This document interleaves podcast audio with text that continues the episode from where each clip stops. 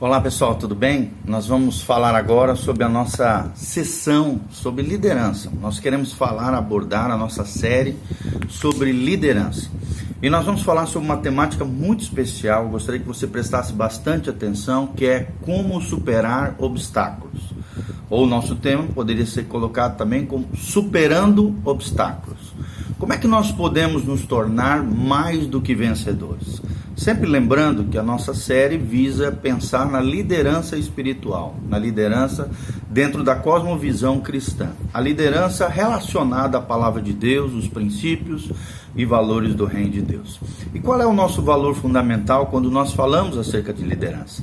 É que Deus procura homens e mulheres comprometidos com a palavra de Deus, que compartilhem uma visão, que estabeleçam alvos, mobilizem o corpo de Cristo, superem obstáculos a fim de alcançar as nações para Jesus.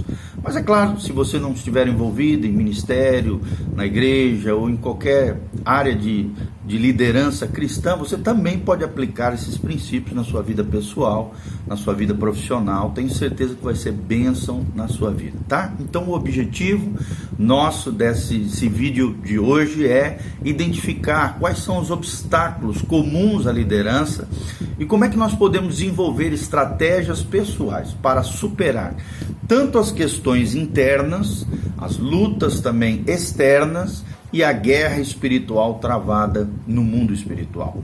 Então, nós, primeira coisa que nós gostaríamos de destacar é que a transformação pessoal é uma das marcas da vida cristã.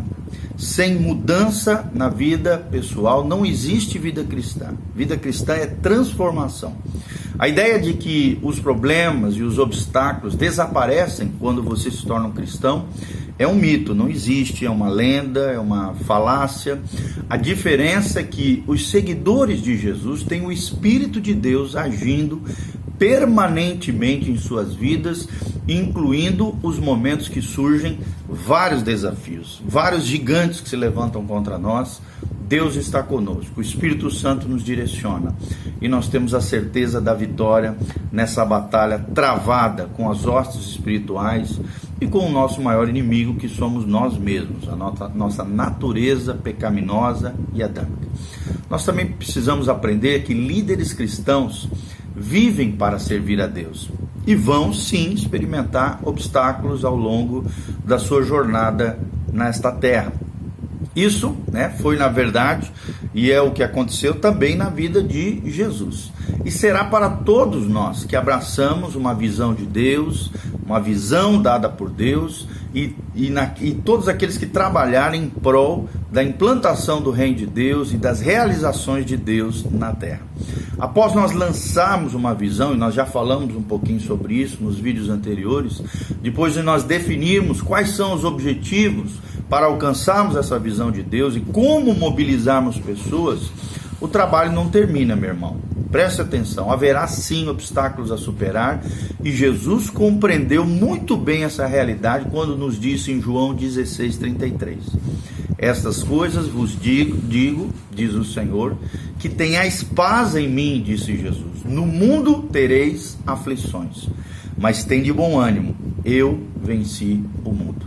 E da mesma maneira que Jesus venceu o mundo, o mundo representando tudo aquilo de negativo, terrível, contrário à palavra de Deus, que se levanta contra nós, que quer nos destruir, que, que é antibíblico, é, é destruidor, é desmoralizante. Tudo isso, se Jesus venceu, nós também podemos vencer. Então, uma breve definição do que é obstáculo.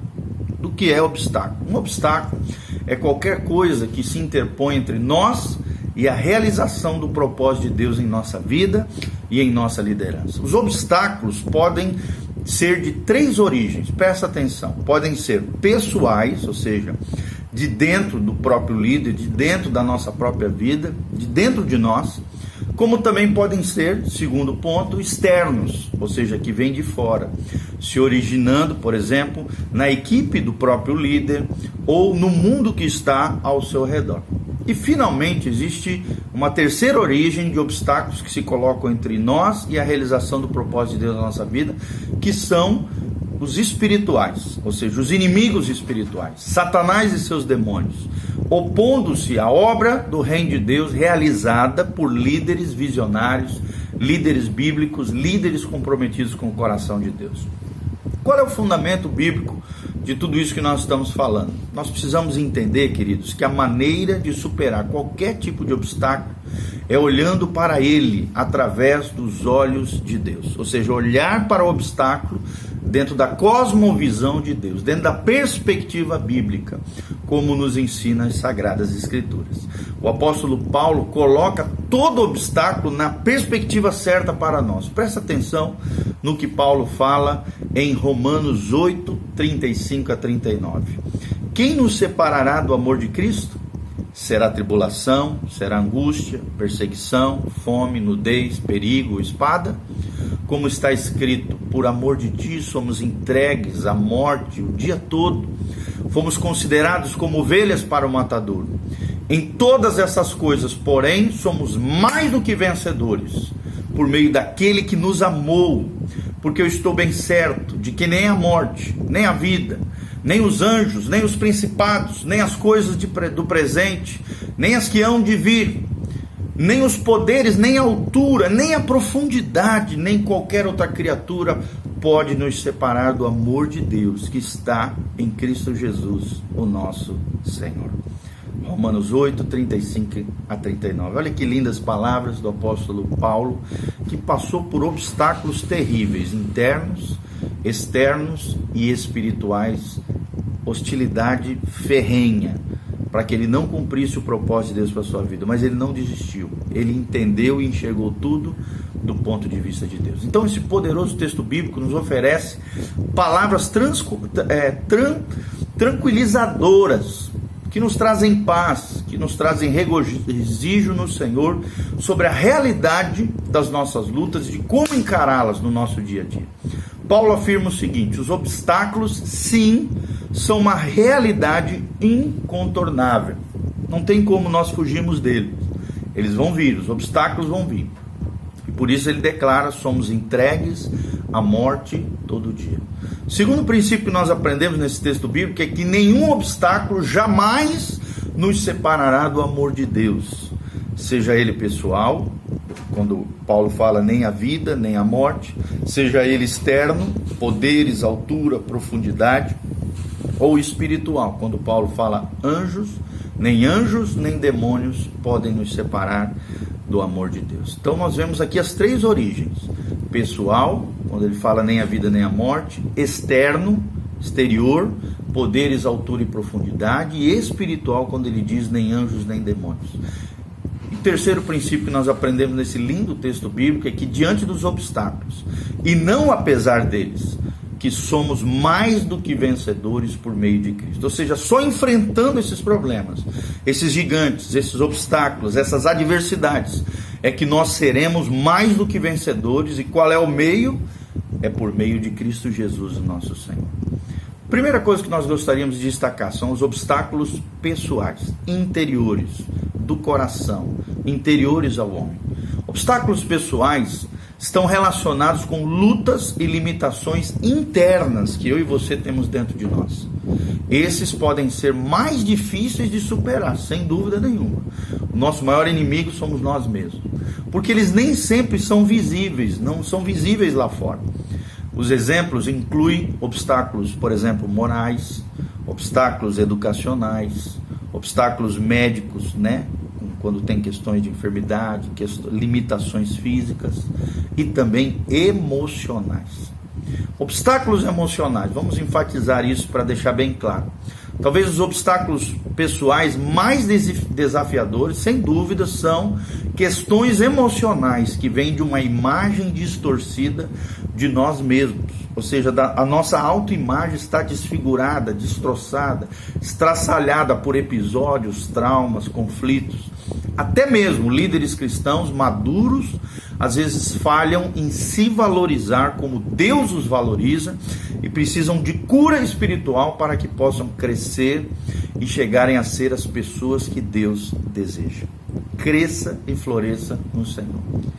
Quando nós estamos falando sobre essa autoimagem, as escrituras reconhecem e afirmam a importância da autoimagem. de um conceito correto sobre nós mesmos. Às vezes podemos sentir que até o nosso maior inimigo é o espelho. Para muitos é assim. O espelho, quando eles se olham no espelho, eles se rejeitam, é a chamada autorrejeição. O maior inimigo deles é o próprio espelho, causado por mentiras, sofismas e fortalezas diabólicos forjados ao longo da sua história de vida. Isso acontece porque nós nos vemos com os nossos próprios olhos, ao invés de olharmos para dentro de nós e para a nossa própria vida através dos olhos de Deus. Olha o que diz Provérbios 23, versículo 7. Na Almeida, revista e corrigida, a Bíblia diz: Porque como imaginou na sua alma, assim é. O diabo sabe que a maneira como nós nos vemos, nós nos sentimos, isso vai afetar diretamente a nossa própria vida, a nossa própria identidade. E identidade gera destino, cumprimento de propósito. Uma autoimagem, quando ela é negativa, ela pode se tornar um obstáculo significativo para aqueles que são chamados à liderança cristã. E aqui está uma comparação entre uma autoimagem negativa e uma adequada, ou seja, aquela que agrada o coração de Deus, a imagem que Deus tem de nós. Por exemplo, as pessoas com uma autoimagem negativa tendem a evitar desafios, novos desafios, desafios estimulantes, assim como a voltar sempre para a sua zona de conforto. Enquanto aqueles com uma percepção adequada de si mesmos abraçam os desafios de Deus, encaram os problemas, enfrentam e vencem na força, na graça e no poder do Senhor. Uma imagem inadequada de nós mesmos pode nos levar a tentar provar o nosso valor para os outros. Outros, com uma autoimagem positiva, nos expressamos então com segurança e de forma saudável, sem tentar provar a nossa capacidade a ninguém. Nós sabemos quem somos em Deus. Isso é tremendamente importante. Nós temos uma identidade forjada na presença de Deus, uma identidade forjada em Cristo.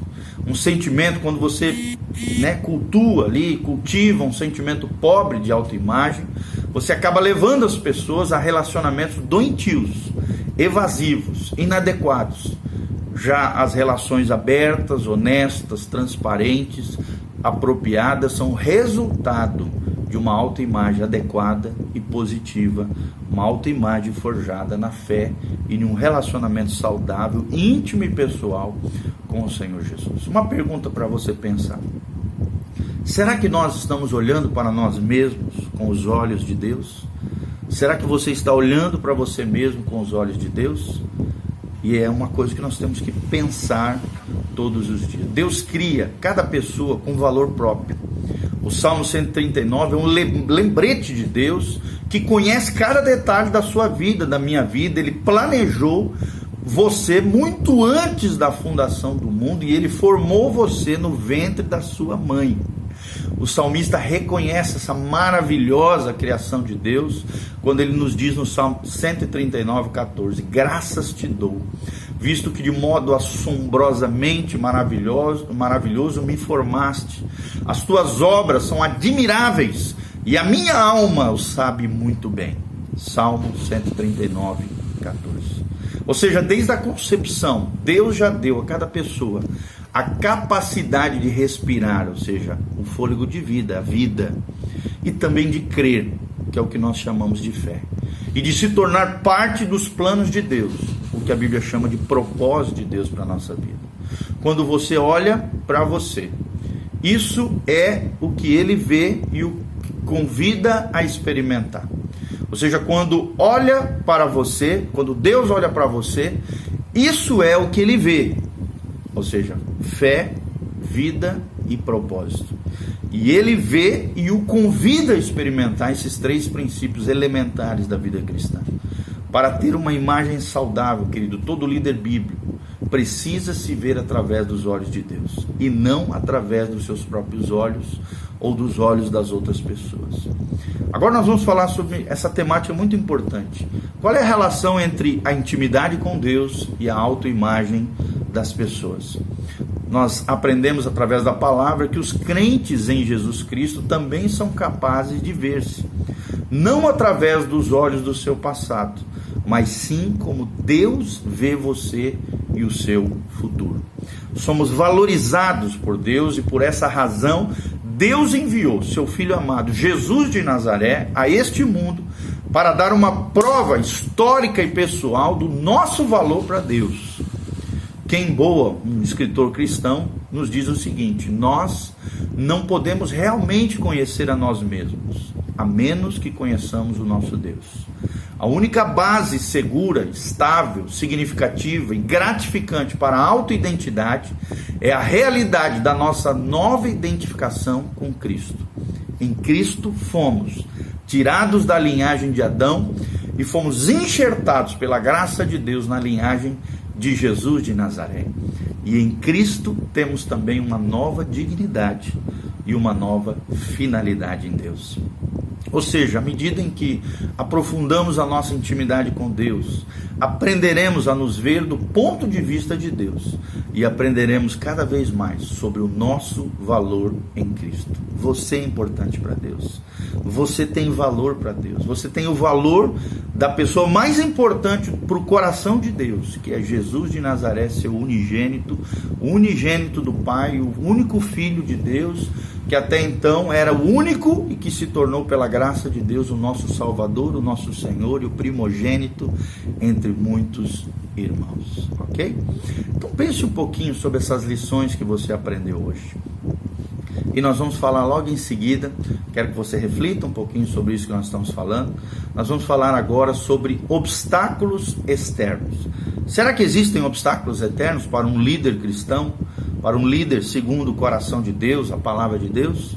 É claro que sim. Obstáculos externos é o nosso seguinte tópico. Obstáculos externos, sim, acontecem fora de nós mesmos. Podemos ser ou não parte da causa, mas temos de responder às crises que se instalam de dentro para de fora, quer dizer, para dentro. Obstáculos externos podem se originar sim na sua igreja, no seu trabalho, na sua família, na sua comunidade local, com seu vizinho, com a sua vizinhança ou até mesmo na sua nação. Muitos desses obstáculos estão associados com os relacionamentos interpessoais que nós temos uns com os outros em nossa vida diária. Quando o conflito ocorre, precisamos da sabedoria, da orientação da palavra de Deus e, na medida do possível, curar e restaurar esses relacionamentos diante do Senhor, tendo um posicionamento correto, agindo com maturidade, na graça e no poder do Senhor. Por exemplo, obstáculos dentro do time, dentro da própria equipe. Todo líder tem de enfrentar conflitos e até mesmo a oposição de membros de sua própria equipe. Esses obstáculos podem se originar nas seguintes fontes: Primeiro, falsos irmãos. A Bíblia fala sobre isso. Em 2 Coríntios 11, 26, Paulo relata de falsos irmãos que se infiltravam dentro da igreja para se levantar contra os apóstolos, contra os presbíteros, contra os líderes cristãos. Primeira fonte são os falsos irmãos, que podem ter sim a intenção maligna de destruir uma igreja, destruir uma organização. Segunda fonte de problemas e conflitos dentro da equipe são cristãos sobre a nossa liderança. Ou seja, às vezes podem surgir cristãos sinceros que podem pensar diferente de nós. E por pensarem, às vezes, diferente de nós, não tem nem, nenhum problema nisso, mas isso pode vir a ser uma causa de conflitos dentro da equipe. É importante nós reconhecermos as diferenças, a multiforme sabedoria de Deus, a diferentes perspectivas, diferentes pontos de vista sobre o mesmo assunto. Só que nesse meio de campo podem surgir egos inflamados, orgulho, altivez, arrogância, é, é, colocações equivocadas que podem sim gerar conflitos, ofensas é, e situações complicadas quando temos cristãos sobre a nossa liderança. Cristãos sinceros que podem pensar diferente e causar conflitos dentro da igreja, dentro das organizações, dentro das empresas e demais situações. Terceira fonte: oposição e crítica sinceras de outros cristãos. Ou seja, nem todo mundo vai concordar com a visão do líder. Alguns podem até se opor com veemência contra o líder. E Querido, como esses três tipos de pessoas interagem no interior de um grupo de colaboradores, numa igreja, numa organização, é natural que esse conflito aconteça, que ele apareça. E às vezes, como líder, você terá que administrar conflitos entre dois ou mais membros da equipe, e entre ocasiões, você mesmo às vezes será parte desse conflito. Então nós precisamos de muita graça, de muita plenitude de Deus, direcionamento do Espírito Santo, gestão de pessoas é muito importante. O verdadeiro líder ele é um gestor de pessoas, gestor de talentos, gestor de, de mentes brilhantes. Isso faz parte da liderança cristã, tá? Então, é o seguinte tópico que nós vamos abordar: gestão de conflitos. Às vezes o conflito torna-se inevitável em situações de grupos de trabalho. Não tem como, vai acontecer conflito. Quatro passos, então, nós devemos dar para resolvermos esses conflitos que acontecem no ambiente de trabalho, numa missão, num propósito a ser cumprido, em objetivos que foram estabelecidos. Quatro passos para lidar com um conflito inclui esses, esses quatro passos. Presta atenção. Primeiro, compreenda a natureza do conflito. Aprecie Escute, ouça as diferenças de opinião e tente mediar essas situações todas, compreendendo a natureza do conflito, ou seja, a raiz do problema. O que precisa ser resolvido, o que precisa ser mudado. Compreenda a natureza do conflito e aprecie as diferenças de opinião. Segundo princípio que nós aprendemos, segundo passo, ore por sabedoria para discernir a verdadeira questão e as necessidades das pessoas envolvidas no conflito, inclusive você.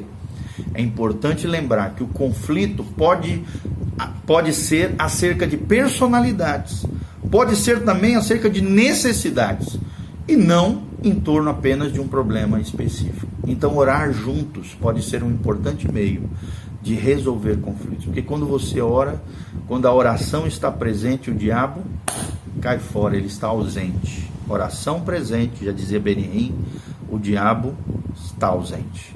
Porque nós atraímos a presença de Deus, Deus entra com providência, Deus toca e muda e, e, e transforma aquilo que precisa ser transformar. Então, ore por sabedoria para discernir a verdadeira questão e as necessidades das pessoas.